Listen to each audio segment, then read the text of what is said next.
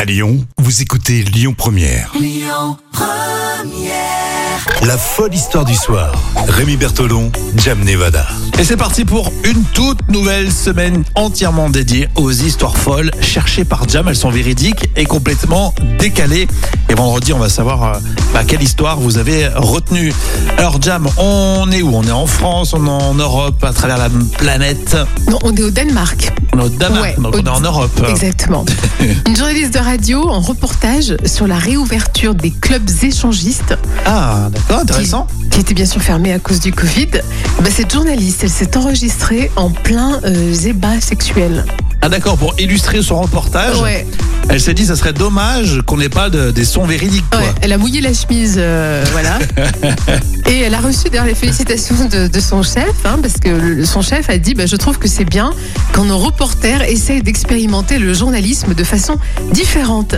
Ah, Ah, pour le coup, c'est vraiment différent. c'est vrai que c'est de la- de la vraie investigation. Ah, complètement, oui. Donc les clubs libertins qui commencent à réouvrir, elle s'est dit bah, je vais faire un sujet avec des vrais sons Oui, et elle a, voilà, elle, a- elle a mis sa personne.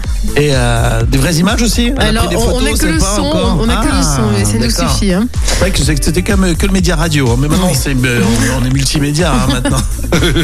Et le reportage qui a été diffusé un matin à 8h40 a été précédé d'un petit message d'avertissement du présentateur qui disait justement attention, il y a des bruits de rapports sexuels qui allaient suivre et qu'il faut éloigner les oreilles qui ne devraient pas entendre ça. D'accord, en immersion totale. Ouais, complètement. Et pour sa première dans un club libertin, bah, cette journaliste euh, s'est d'abord fait expliquer les règles des lieux et a demandé.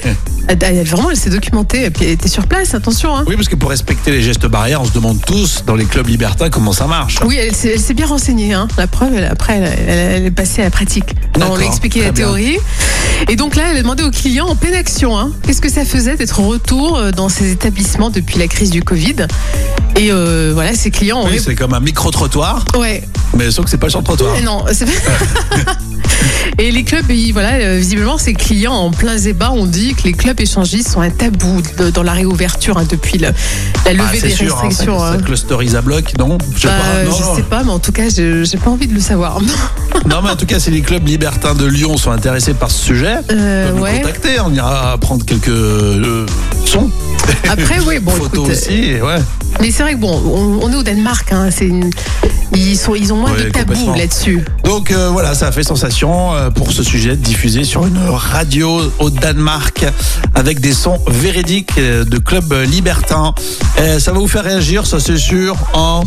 Euh, vous allez tout de suite sur le Facebook officiel Lyon Première, vous nous dites ce que vous en pensez, puis vendredi on verra si c'est euh, l'histoire de la semaine sur Lyon Première.